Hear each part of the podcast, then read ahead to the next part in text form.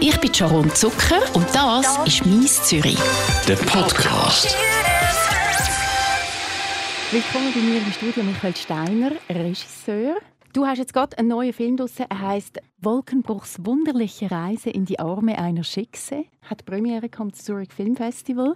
Geschrieben hat das Buch und auch mitgeholfen beim Drehbuch mit dir zusammen der Thomas Mayer und das war ein Bestseller Der Film geht um den jüdischen Motti und der verliebt sich in eine Nicht-Jüdin, in eine Schickse, in die Laura. Und da ist schon mal vorprogrammiert, es gibt Probleme natürlich mit seiner Familie, mit seiner Mutter. Und Mutter-Sohn Beziehung ist ja sowieso noch etwas Spezielles. Was hast du für eine Beziehung zu deiner Mutter? ja, ähm, eine gute eigentlich in meinem Alter. Ich bin halt schon über die Zeit aus, wo man mit der Mutter so Kritz hat. Das mit der Mutter ist natürlich schon eine ganz andere Geschichte, weil er ähm, aus einem System herauskommt, wo die Mutter unbedingt möchte, dass er ähm, eine jüdisch-orthodoxe Frau heiratet. Und du hast aber nie so ein Problem gehabt, also deine Mutter hat deine Frauen akzeptiert jeweils? Ja, das ist ein eigenes Blatt, wo man darüber redet, was mit der Akzeptanz äh, zu tun hat. Aber natürlich nicht. Ich bin in einer westlich-liberalen Gesellschaft aufgewachsen. Von dem her hatte ich alle Freiheiten, die man da hat.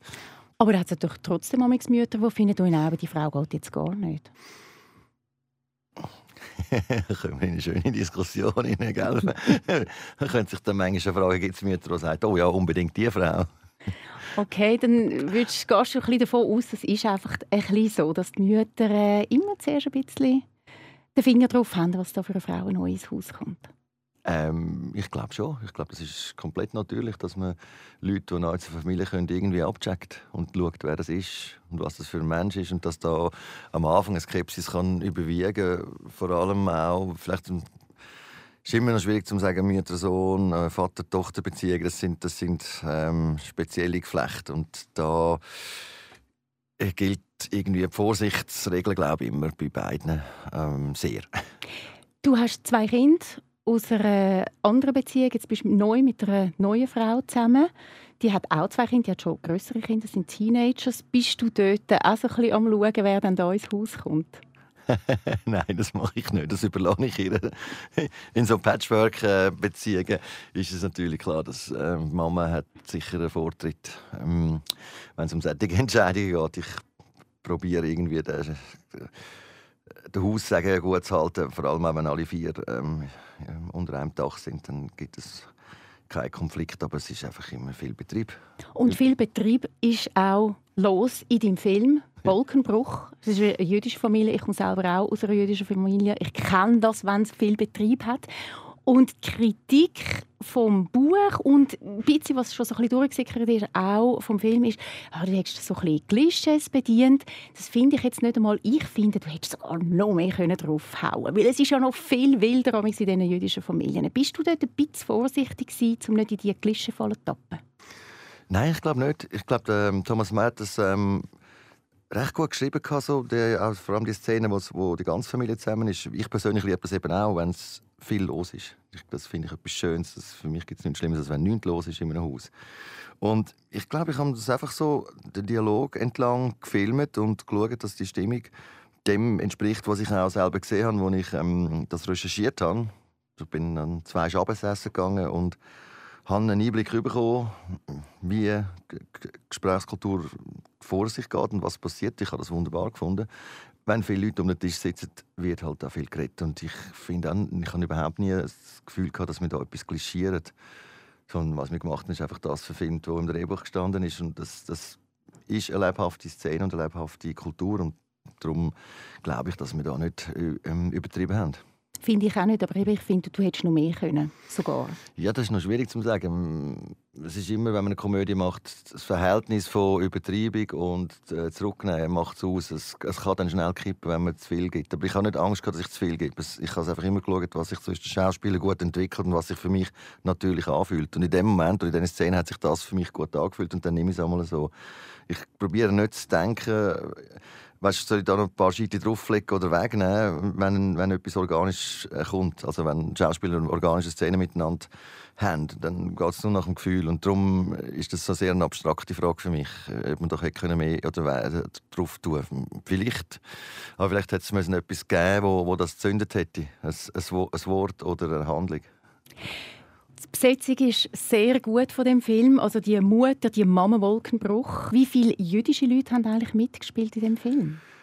Viele. Oh, das hat damit zu tun, dass ich ja unbedingt den Film auf Jiddisch drehen Sehr reduziert Jiddisch, aber trotzdem Jiddisch.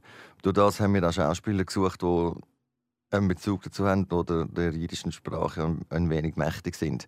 Äh, wobei Jiddisch ist eigentlich ein, ein, eine Schwester- oder Brüdersprache vom, vom Schweizerdeutschen, wenn man das zurückschaut in der Vergangenheit. Und deswegen auch eine deutsche Sprache. Und verständlich, ähm, auch im Film jetzt. Man muss sich ein bisschen reinhören. Es ist wie wenn man einen Dialekt hört, den man, wo man noch nie gehört hat. So fühlt sich das an. Aber so nach ein paar Minuten macht das viel Spaß, finde ich zumindest. Ich glaube, du bist wirklich sehr, sehr in dem Jiddisch drin weil ich habe den Film auch geschaut, ich habe das ein bisschen in den Ohren auch, die Sprache. Und trotzdem musste ich ab und zu die französischen Untertitel lesen, weil ich nicht alles verstanden habe. Deutsche Untertitel willst du keine machen? Es ist immer so eine Frage. Ähm, eigentlich ich persönlich nicht, weil ich glaube, man kommt, vielleicht versteht man nicht jedes Wort, aber man kommt immer mit und man hat den Klang von von dem Dialekt im Ohr. Ich nenne es einen extra Dialekt. Es ist immer eine Frage, sollte man einen Untertitel setzen, zum Beispiel unter einem Film, wo beides geredet wird. Da bin ich mir noch nicht ganz sicher. Ich finde, es ist etwas Schönes, wenn man das entdecken kann, weil unser Gehör und unser Sprachempfinden lässt es ja zu. Es ist keiner bis jetzt aus dem Kino gekommen hat gesagt, er hätte den Film nicht verstanden, weil er es nicht verstanden hätte. Und ich finde es etwas Schönes, wenn man es entdecken kann. Und natürlich nervt es manchmal, wenn man das einzelne Wort nicht versteht, aber eben, wenn es zum Beispiel jetzt englische Untertitel hat, könnte man ähm, schnell spicken. Aber, aber so viele Worte sind es nicht gewesen. Vielleicht müssen wir anschauen. Nicht so viel, zwei, drei. ja, ja. Und das sind noch Fluchworte wahrscheinlich, weil ich habe wenn jemand flucht, habe ich ein Wort genommen, das man nicht so kennt. Äh, also wo nicht unbedingt im Deutsch noch oder in, unserer, in unserem Deutsch oder Schweizerdeutsch noch vorkommen. Dann gibt es halt gewisse Worte oder Schimpfworte, zum Beispiel nichts noch Nutnik. Ähm, das kann man bringen, finde ich, weil aus dem Kontext versteht dazu hast dann schon, dass das jetzt etwas ist, was nicht gut ist. Wie ist dies Jiddisch? Mittlerweile? Ähm, Hanebücher natürlich, aber ich habe mich sehr intensiv damit beschäftigt und in der Aussprache bin ich noch nicht so weit. Ich tue wahrscheinlich dann wieder einen, äh, einen Immigrant, der anfängt Schweizerdeutsch zu reden. du hast recherchiert für den Film, du bist in eine Familie gegangen, hast vorher gesagt, du bist zweimal an einem Schabbat, an einem Schabbesessen, an einem Freitagabend eingeladen worden. Ähm, du hast auch Leute gehabt, die dir geholfen haben, dir und deiner Crew am Set, mhm. damit das alles richtig kommt. Du hast einen Teil kennengelernt von Zürich, wo man so nicht kennt und wo man auch fast nicht ankommt. Hast du etwas Neues entdeckt für dich? Ja, ähm, natürlich habe ich zehn Jahre im Kreis 3 gewohnt. Und oben mir hat eine jüdisch-orthodoxe Familie noch gelebt. Und ich habe die am Freitagabend einmal singen gehört. Aber wie genau das abläuft und was genau an einem Schabbesessen passiert, habe ich auch nicht gewusst im, im, im Einzelnen. Und der Einblick war gut. Ähm, es war wahnsinnig lustig. Gewesen sehr angeregt mit Essen, Singen und Beten. Aber ich habe, was ich dabei gelernt habe, ist, dass man der Blick von innen ein wahnsinnig privilegierter Blick ist, den ich aber auch probiert habe, dem Film gegen außen zu zeigen. Und ich glaube, das ist mir so wie gelungen. ich habe mir zumindest so viel recherchiert und mich so viel drin hineinbegeben, dass ich das Gefühl habe, ich habe das einigermaßen gut äh, umgesetzt. Und ich finde das eben sehr äh, soll ich sagen, eine freudige ähm, Sache. Hast du auch etwas gelernt vom Judentum? Jetzt nicht nur über das Judentum, sondern vom Judentum, das du kannst für dich verwenden Ich unterscheide das eben nie so im tiefsten jetzt vor allem Christentum, Judentum, das nenne ich immer ähm, eben Abendland ist christlich-jüdisch. Und von dem her äh, müsste ich sagen, habe ich mein ganzes Leben schon etwas gelernt vom Judentum. Ähm, und umgekehrt. Ich glaube, das ist äh, die westliche Kultur und da ist so viel drin, wenn man auf die Wurzeln runtergeht, von was, wie, von welcher Kultur eingeflossen ist. Ich glaube, das kann man gar nicht, das, äh, das lässt sich nicht auseinander dividieren und darum mache ich die Training eben gar nicht in meinem Kopf.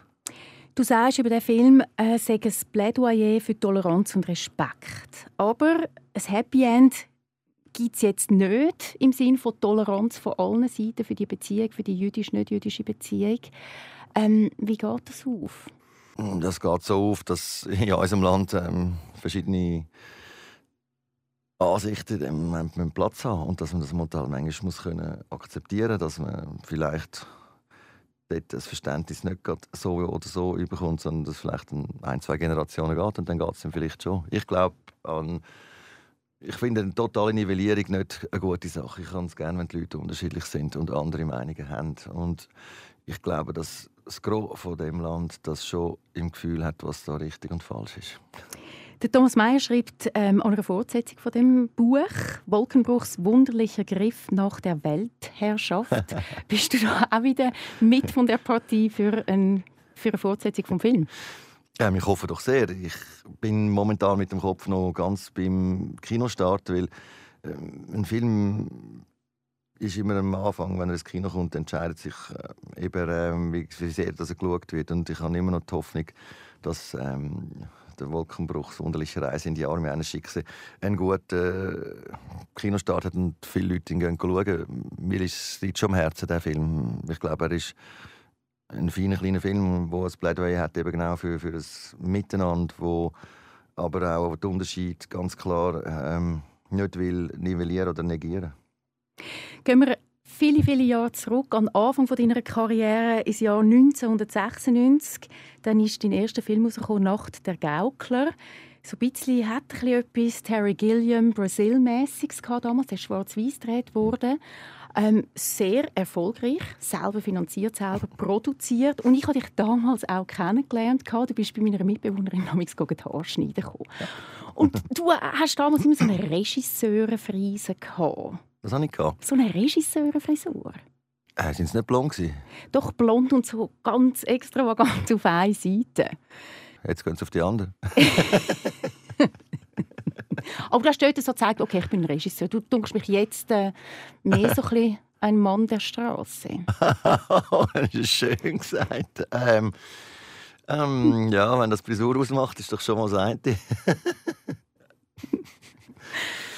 ich glaube, ich weiß nicht, das hat vielleicht etwas mit Jugend und Pubertät zu tun. Ich meine, damals bin ich Anfang 20 und irgendwo durch Grenze versucht man sich abzugrenzen in dem, in dem Alter auch. Und vielleicht hat das auch mit der Herkunft zu tun, dass ich äh, aus sozusagen der Post-Punk-Bewegung rauskomme und wir damals gefunden haben, bunte und schräge Haare sind immer noch ein Ausdruck von unserem persönlichen Empfinden. Und irgendwann wird man älter und lässt seine Jugendflausen in dem Sinne ein bisschen zurück. Und vielleicht hat dann das nicht mehr so eine Wichtigkeit für einen, dass ähm, man sich von den anderen selber kann abgrenzen und sich immer muss definieren auch über uns. Äh, mittlerweile glaube ich, kann ich mich über mein Innere ganz gut definieren. Wobei ich das nicht missen würde und das auch immer gut finde, wenn junge Menschen sich an einer Bewegung oder an einem Gedanken gut anschliessen, wo äh, sie anregt, kreative Sachen zu machen, Musik zu hören, Musik zu machen oder eben Film zu machen das äh, bin ich dieser Bewegung schon dankbar, dass mir das passiert ist, dass ich mich so innen vertiefen und selber angefangen habe, einen Film zu machen und der Glaube daran kann, es könnte funktionieren, wenn ich nur ein bisschen Talent hätte. du hast Talent, das hat sehr funktioniert. Also 2006, wir müssen hier mal schnell ein bisschen ausholen. 2005 ist «Mein Name ist Eugen» rausgekommen, hast den Schweizer Filmpreis bekommen. 2006 «Grounding», «Letzte Tage der Swissair», auch hochgelobt, auch sehr erfolgreich, fast eine halbe Million mhm. oder eine, Million, eine halbe Million. Ist ja, Eugen hat 580 gemacht und «Grounding», glaube ich, 380. Genau, also unglaublich viele Leute sind ins Kino geströmt. Du bist wirklich zu einem Star avanciert, zu einem Starregisseur in der Schweiz, weil du hast einfach das Handwerk gehabt, auch die Filme anders zu machen. Und dann 2010 der große Bruch mit dem Sennetunschi-Film, ähm, wo die Finanzierung schlussendlich nicht geklappt hat. Das ist ein riesiges Zeug. Wir konnten darüber lesen. Es haben am Schluss zwei Millionen gefehlt, obwohl das Budget eigentlich ähm, eingegeben worden ist und ihr auch so viel Geld bekommen Und man hat ganz viele böse Sachen können über dich lesen.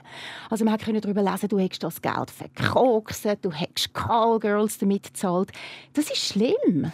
Das war natürlich der Horror in meinem Leben, weil es in erster Linie gar nicht gestimmt hat. Aber ähm, das hat ganz andere Gründe gehabt, warum das zusammengebrochen ist, die Finanzierung. Das hat auch interne Gründe gehabt mit dem Produzenten, damals äh, dass die Firma jetzt leiten Das war für mich eine rechte Lektion, gewesen, was passiert, wenn man selber Regie macht, ähm, Produktionsfirma hat. Das war einfach alles zu viel gewesen, zum kontrollieren für mich. Ich bin in, mit zwei oder drei Hüten innerhalb des gleichen Haus umeinander gelaufen, haben Regisseur, also Produzent und Firmenmitinhaber. Und das sind natürlich Sachen, wo, wo wenn man dann nicht die richtigen Leute im, im Hintergrund hat, die wissen, dass, wie man einen muss führen oder was man muss machen muss, damit das funktioniert, sehr schnell ein Kartenhaus zusammenfallen kann. Uns ist ja unsere Co-Produzentin noch ausgestiegen, die eine Million unterschrieben hat und plötzlich ist das Geld nicht rum und dann haben in-house noch ein Problem gehabt. Das ist wirklich eine ganz schlimme Zeit für mich, wo, wo ich auch mit diesen Vorwürfen konfrontiert worden bin, wo, wo man eigentlich als Künstler im Normalfall nie konfrontiert wird. Das wäre etwas Gleiches, wenn man Rolling Stones fragen ob sie schon mal Drogen genommen haben, wenn sie einen Song geschrieben haben. Das ist völlig obsolet. Also Sie haben Drogen genommen? Du in dem Fall auch? ich bin natürlich den ganzen Tag ähm, schwerst bekifft an einem Filmset und kann überhaupt nicht arbeiten. Das ist völlig absurd, so Fragen oder so Sachen aufzubringen, weil sie nicht im Zusammenhang stehen mit einer Arbeit. Du kannst nicht eine fokussierte Arbeit machen, wenn du irgendwie nicht dich kannst konzentrieren kannst. Das sind wie man mischt Privatleben mit, mit Beruf. Aber das ist, das ist eigentlich ähm, eine, eine Attacke gegen das Fördersystem in der Schweiz. Man hat damals mit dem Artikel oder mit dieser Geschichte sagen, gebt doch Künstler kein Geld, die machen äh, ganz schlimme Sachen damit und machen sicher nicht gute Sachen. Das ist das eine, das ist schon schlimm genug, auch um den Film äh, können fertigstellen, hast du dann aber eine andere Lösung gefunden. Das hat ja dann schlussendlich funktioniert. Aber für dich persönlich muss das ja ganz schlimm gewesen sein, solche Sachen zu lesen über dich und solche Sachen zu hören. Wie bist du mit dem umgegangen? Hast du dich vergraben?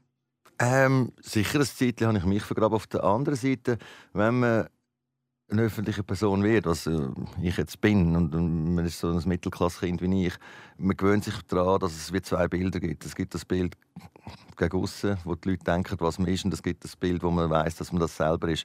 Und das Zweite, das hat sich mir halt immer äh, gestärkt. Ich weiß schon, wer ich bin. Und von dem her sind Sachen, die nicht stimmen oder, oder Geschichten über einen geredet werden, das, da muss man lernen, damit umzugehen. Und das kann auch einem abperlen. Und, und das ist an mir so vieles dort abperlt. Das hat mich ja nicht, mir ist eigentlich gleich, was man über mich sagt, solange ich in dem Moment kann den Film äh, fertig machen Und das Sendetunsch ist dann fertig geworden und ist der erfolgreichste Schweizer Film geworden im Jahr 2010. Und von dem her habe ich es am Schluss geschafft, meinen Film fertig zu haben. Und da dabei ein paar Federn gelassen, natürlich. Und die Federn, die man dort lässt, das ist auch Lehrgeld, das man zahlt im, im Umgang mit Öffentlichkeit, im Umgang mit Medien. Die Federn, die du gelassen hast, haben dir aber natürlich auch für gewisse Jahre auch einen gewissen Ruf eingebracht nicht ein guter Ruf in dem Sinn, dass man einfach gesagt hat, ah, das ist der, wo. Und das ist ja dann auch schwierig, oder? Man hat dann lange nichts gehört, dann ist ein Massaker gekommen, da war auch ein, ein Massaker gewesen, der Film, äh, hat nicht funktioniert. Und dann hat man, der ist 2012 rausgekommen und jetzt, äh, nach sechs Jahren, kommt ein neuer Film. Was ist in diesen sechs Jahren passiert? Also haben die Leute nicht mehr mit dir arbeiten aufgrund von dem Debakel damals mit dem Sennetunci, oder? Ähm, nein. Ich bin äh, Vater geworden und habe auch eine Auszeit genommen in Südostasien. Habe aber in dieser Zeit immer am Projekt gearbeitet. Und ähm, ein Projekt, das ich unbedingt machen wollte, ist in der Finanzierung dann nicht, also ist gescheitert. Ich konnte es nicht finanzieren und konnte nicht drüllen. Was war das für ein Projekt? Gewesen?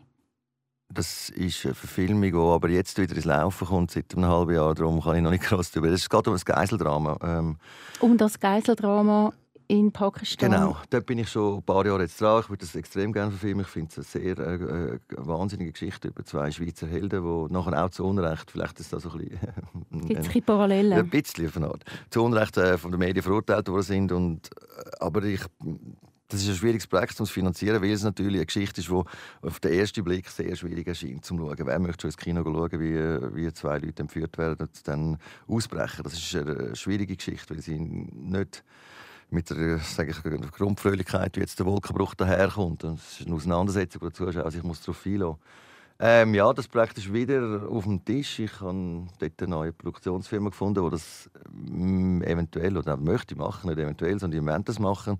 Und jetzt hoffen wir, dass das durchkommt in den nächsten 12, 24 Monaten und ich den Film doch machen kann. Das würde mich also sehr freuen. Würdest du sagen, die alten Geschichten von damals, vom Sennetunci, die dich verfolgt haben in dem Moment damals, die sind durch, die Leute vertrauen dir wieder und wollen dann mit dir arbeiten. Hm, nein, offensichtlich nicht, sonst hättest du es nicht erwähnt. das ist das, heisst, was der Nachhall, der Nachhall vom Skandal wird, wird, kommt immer äh, wieder zurück. In vielen Interviews höre ich das, dass man, das ist 2009, 2018 mir noch von dem erzählt, in meinem Kopf und in meinem inneren Bewusstsein, wenn ich durchs Leben gehe oder einen Film mache, ist das für mich Tempi Passati. Ähm, die einzigen, die das aufnehmen, sind die, nämlich die Medien. Und zwar ähm, meistens in fast jedem Interview. Das heißt, das, das prägt meine Biografie deswegen so entscheidend, weil die Medien ähm, immer gerne darüber reden. Aber das verstehe ich auch, wenn ich jemanden vor mir hätte, wo, ah, der hat doch damals einen Skandal gehabt, dann ist das wahrscheinlich ein Reflex von der Medien, dass man dann gerade auf das losgeht und sagt, ah, du hast doch dort einen Skandal gehabt. Und das bleibt einem kleben und ich muss selber damit können umgehen, dass das eben ähm, ähm, nicht haften bleibt, wirklich an mir. 2018 haben wir jetzt den Tempi Passati, es ist alles vorbei. Wie geht es dir heute? Äh, sehr gut. Ich freue mich eben, dass ich einen, den Film gemacht habe nach sechs Jahren Pause und bin extrem gespannt, was die Menschen draussen finden über diesen Film und wie sie den aufnehmen. Äh, mir persönlich hat der wahnsinnig viel Spaß gemacht zu machen und, und ich habe auch das Gefühl, irgendwo durch tief mir innen finde ich, der Film hat eine Wichtigkeit. Ähm, ich habe mit Sorge beobachtet, was so ein Radikalisierungen, Extremisierungen um sind. Das auch global betrachtet, was in Chemnitz passiert ist, was in Amerika passiert. Am Spike Lee seinen Film geschaut, ähm, ja, Black Clansman und das ist so halt ja, es, es, beschäftigt mich innerlich schon, dass ich das Gefühl habe, eigentlich sind wir 2018 und die Welt wird intoleranter, hat man manchmal das Gefühl. Und man fragt sich dann immer, ist es der Mensch, der intolerant wird, oder sind es die Medien, oder ist es die Gesellschaft, die sich ändert. Aber ich bin sicher einer von denen, der findet, man muss sofort und schnellstmöglich schauen und daran arbeiten, dass das nicht passiert. Und ich denke, mit dem Film einen kleinen Beitrag können zu leisten auf eine Art und Weise, die eben nicht mit dem Zeigefinger kommt, oh, sondern das in eine herzige, schöne Geschichte verpackt hat. Eine Botschaft, die heißt: Hey, schaut genau an, schaut rein in Sachen, die euch vielleicht auf den ersten Blick fremd sind. Hat das auch ein mit deiner eigenen Biografie zu tun? Also die Mutter von deinen Kind kommt von den Philippinen, ist auch eine Minderheit jetzt hier in der Schweiz. Ach, ich glaube, das ganze Land besteht aus Minderheiten, wenn man es so anschaut. und das ist auch richtig so. Ich glaube, die Schweiz in dem Sinne habe ich nie angeschaut als Herkunftsland. Wir sind da geboren und wir, sondern es ist mehr äh, eine Idee, auf was einigen wir uns, was, was gilt an, an, an Regeln. Und darum glaube ich eben auch, dass wir mehr oder weniger jeden integrieren in das Land nach einer gewissen Zeit, wenn es ein bisschen länger Zeit sollte brauchen. Weil äh, es ist eine Einigung, dass wir uns auf gewisse Werte, gewisse Grundwerte einigen, wie wir zusammenleben. Da vor allem in der Stadt Zürich spüre und sehe ich das sehr intensiv und bin eigentlich auch stolz darauf, dass das so gut läuft und dass, dass das so ein Nebeneinander, Miteinander ist mit eigentlich fast größtmöglichen Freiheit, die man haben kann, wenn man es mit anderen Ländern betrachtet. Also Zürich ist eine Stadt, die dir gefällt? Ja, ja. Und wie? Also Zürich ist die Stadt, wo ich schon das Gefühl habe, ich kann das Leben leben, das ich gerne lebe und ich will in Ruhe gelassen.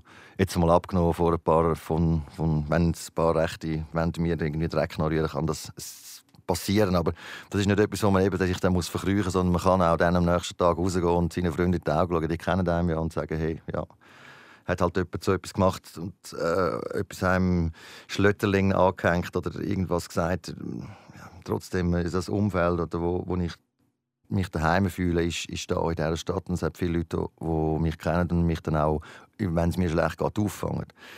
Und ich finde das etwas Schönes, wenn man so in einer Stadt kann, ähm, sich frei bewegen und frei leben kein, wir haben, lange im Ausland gelebt und gesehen, was passiert, wenn Länder korrupt sind, äh, was das heißt, wie das Leute kann diffamieren, fertig machen, ohne dass die etwas gemacht haben. Wenn Unschuldige für irgendetwas verurteilt werden, was sie gar nicht gemacht haben, das ist dann bitter, wenn, wenn die normalen, also für uns normalen Sachen nicht mehr funktionieren vom, vom Gericht und vom Zusammenleben. Und da sind wir natürlich schon extrem privilegiert in der Schweiz und deswegen bin ich jeden Tag froh, wenn ich da aufstehe und darf da leben. Ein riesen Plädoyer für die Stadt. Gibt es etwas, was dich nervt an der Stadt Zürich? Es gibt immer Sachen, die einem nerven an der Stadt Zürich. Was zum Beispiel? Ja, das sind eben Kleinigkeiten. Und eben kommen wir in, Wohlstand, in Wohlstandskritik. Man kann immer in Wohlstandskritik fahren. Ich kann natürlich sagen, oh, die Velowege, mein Gott, ähm, hätte man schon längstens können andere Städte als Vorbild nehmen zum Velofahren. Und in Zürich schlängelt man sich mit dem Fahrrad immer noch äh, so und so durch. Aber dann sind wir gerade eben auf so einer kleinteiligen Ebene, wo ich gerne den Lokalpolitiker und anderen Menschen überlasse. Gibt es einen Ort, Ein Geheimtipp, wo du dich gern aufhaltest, wo du gern bist? In Zürich? Mhm. Ja, wenn ich das sagen, ist es ja kein Geheimtipp mehr. Bei mir daheim im Bett bin ich am liebsten. Also gut, kein Geheimtipp von dir in dem Fall. Außer dein Bett. Aber dort kommen wir ja jetzt nicht an. Ja, jetzt habe ich jetzt aber nicht alle einladen